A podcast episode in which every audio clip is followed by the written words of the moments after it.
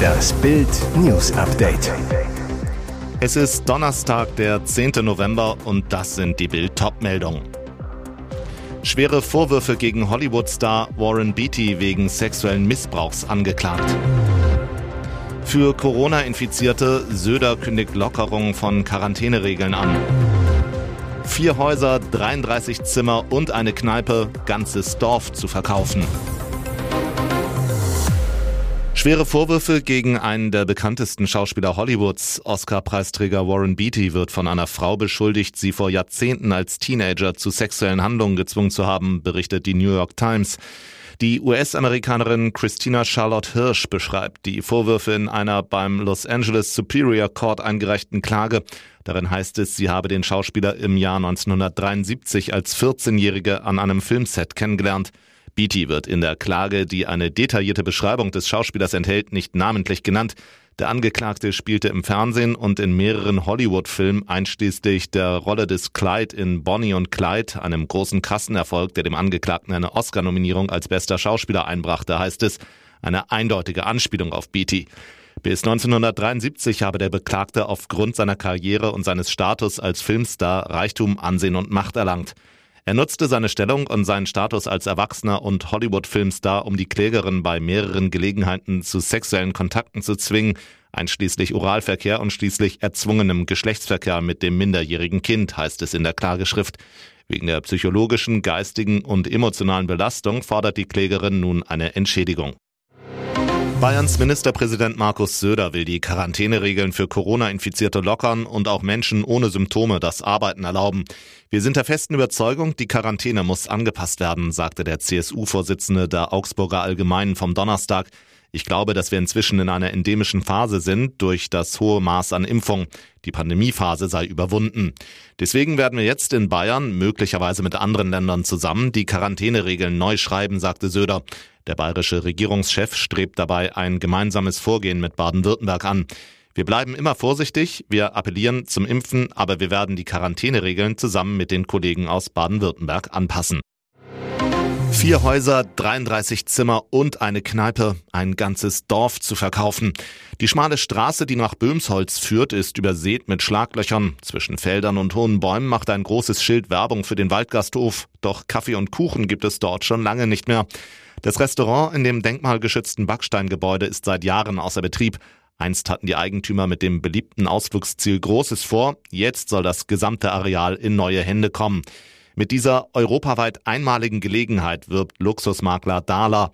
Neben dem ehemaligen Gasthof umfasst das Angebot vier weitere Häuser, 33 Zimmer und 13.780 Quadratmeter Grundstück. Dazu Spielplatz, Theaterbühne, Bachlauf, Idylle ohne Ende.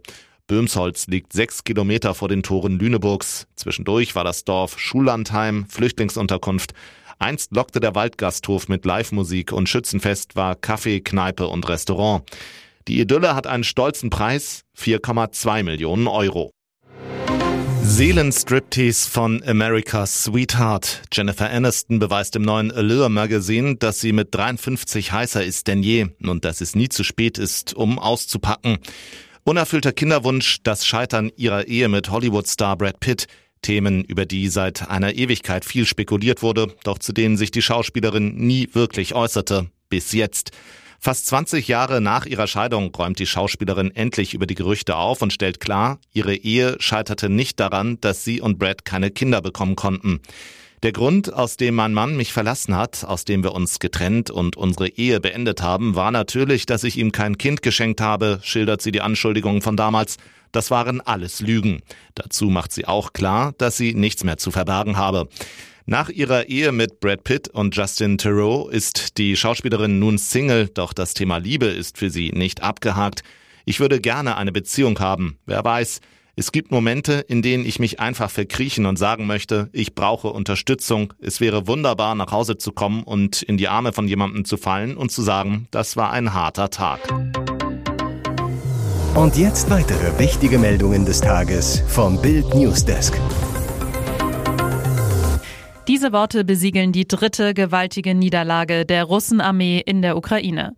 Sergei Surovikin, Kommandeur der russischen Truppen in der Ukraine, erklärte dem Kreml-Verteidigungsminister Sergei Shoigu mit düsterer Miene, Nachdem man die Lage von allen Seiten ausgewertet habe, empfehle er, die Verteidigungslinien am linken Ufer des Tenepre-Flusses zu errichten. Surovikin verstehe, dass es keine einfache Entscheidung sei, aber man rette das Leben unserer Soldaten und der Kampfgruppe als Ganzes. Sein Fazit? Das Territorium auf der anderen, der rechten Dnepr-Seite zu halten, hat keine Perspektive. Und Shoigu akzeptierte den Vorschlag seines Generals. Heißt im Klartext, die Russen wollen aus der Großstadt Herson abziehen. Es ist die dritte Riesenniederlage der Russen seit dem Überfall auf die Ukraine. Die russische Armee schaffte es nicht, die ukrainische Hauptstadt Kiew einzunehmen und zog im April nach herben Verlusten ab. Im September vertrieben die Ukrainer die Russenarmee aus der Region Kharkiv im Osten des Landes. Jetzt soll, wenn man Shoigu glauben darf, Herson kampflos geräumt werden.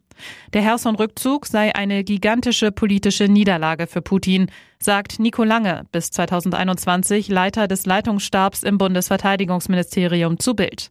Der Abzug aus Herson zeigt, dass die Russen nicht einmal Gebiete halten können, die sie vor wenigen Wochen erst an Russland angeschlossen haben. Ihre Armeemacht reicht dafür einfach nicht mehr aus. Sie hat keinen Plan von Autos, aber schon einen Plan für VW, den zweitgrößten Autobauer der Welt. Julia Willi Hamburg, Obergrüne in Niedersachsen, zieht als frisch vereidigte Vizeministerpräsidentin in den VW-Aufsichtsrat ein. Ihr Job? Den VW-Vorstand bei der Leitung des Unternehmens überwachen und beraten.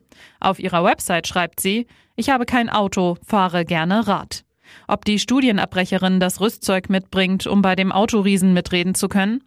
Die Grünen wollen Niedersachsens Beteiligung am Autokonzern noch gezielter nutzen, um den Umbau zu einem Mobilitätskonzern voranzutreiben. Heißt im Klartext, ab spätestens 2030 sollen keine Neufahrzeuge mit Verbrennungsmotor mehr auf den Markt kommen.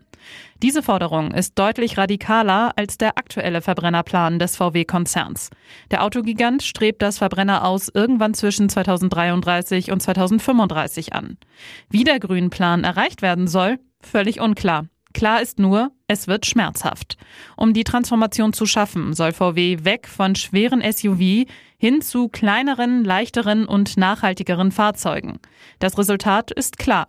Durch den Umbau des Geschäfts werde es auch bei VW mittelfristig zu einem Abbau von Arbeitsplätzen kommen, heißt es. Hier ist das Bild News Update. Und das ist heute auch noch hörenswert. Ein schrecklicher Unfall am Montag letzte Woche. Eine 44 Jahre alte Radfahrerin geriet auf der Berliner Bundesallee unter einen Betonmischer, blieb regungslos liegen und verstarb später im Krankenhaus. Ein Rüstwagen der Feuerwehr, der den Betonmischer hätte anheben können, steckte im Stau, ausgelöst durch Klimakleber. Jetzt liegt der vollständige Abschlussbericht der Feuerwehr zum tödlichen Betonmischerunfall vor. Das Fazit, wäre der Rüstwagen wie geplant an der Einsatzstelle eingetroffen, hätte der Betonmischer nicht erneut über das Bein der Radfahrerin rollen müssen. Im Abschlussbericht, den Bild einsehen konnte, steht, durch rechtzeitiges Eintreffen des Rüstwagens hätten sich den Verantwortlichen vor Ort weitere Handlungsoptionen geboten. Zudem wäre eine Fachberatung, technische Rettung an der Einsatzstelle möglich gewesen. Es werden mehrere Feststellungen aufgeführt.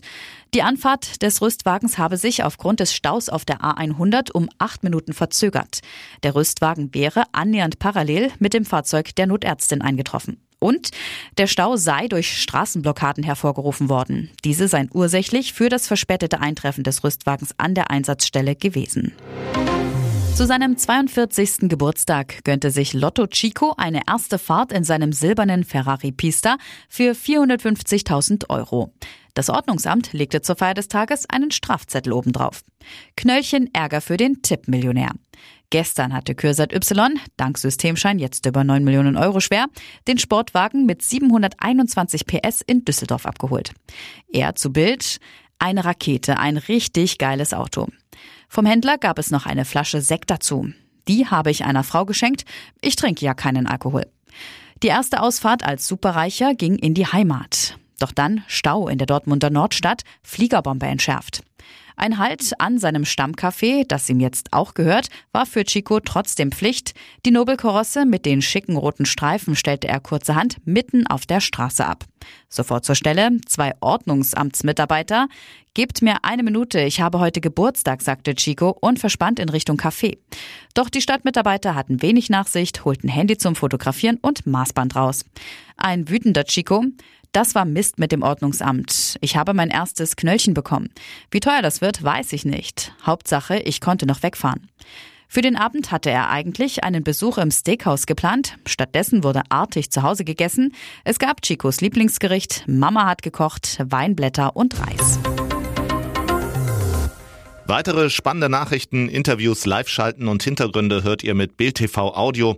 Unser Fernsehsignal gibt es als Stream zum Hören über TuneIn und die TuneIn-App auf mehr als 200 Plattformen, Smartspeakern und vernetzten Geräten.